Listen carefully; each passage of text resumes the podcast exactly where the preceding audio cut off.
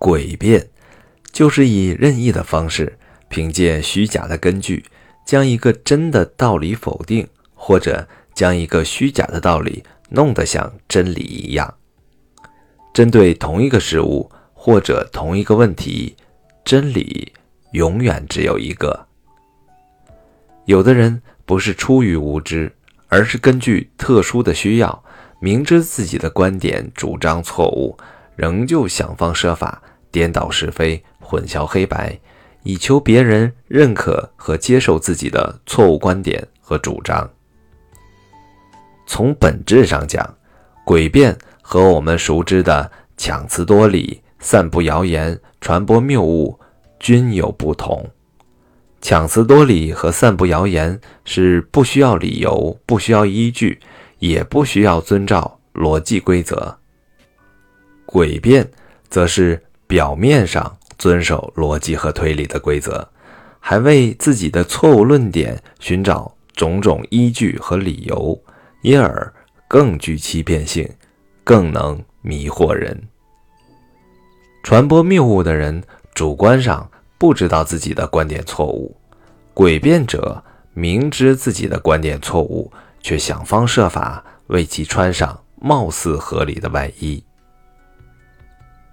诡辩者惯常使用的伎俩大概有以下几种：第一，含糊其辞，模棱两可，故意违反论题要明确的原则，论点含混暧昧，似是而非；第二，偷换概念，偷换论题，就是偷偷改变一个概念的内涵和延伸意旨，使之变成。另外一个概念，比如有一个旅客说：“这房间又黑又闷，就像个监牢一样。”服务员却说：“嗯，那你当过犯人，住过监牢是吧？”第三，虚假论据，用编造的例证和错误的原理论证错误的论题。比如，假定。二等于一，教皇与罗素是两个人。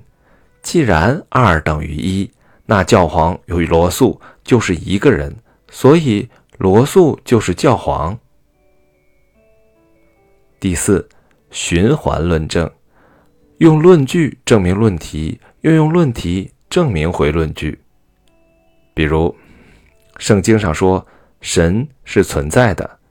由于圣经是神的话语，必然正确，所以神就是存在的。第五，以人为据，用对某人品德的评价代替论题的论证。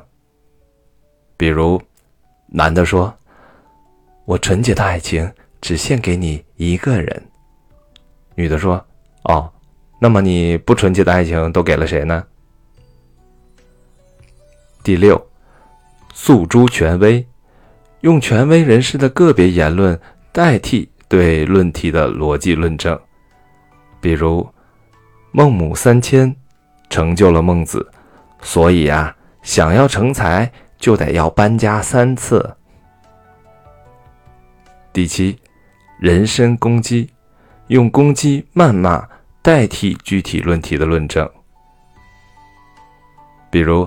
法拉第最初发现电磁感应原理的时候，有人冷嘲热讽地问他：“这个原理对我们的生活能有什么用呢？”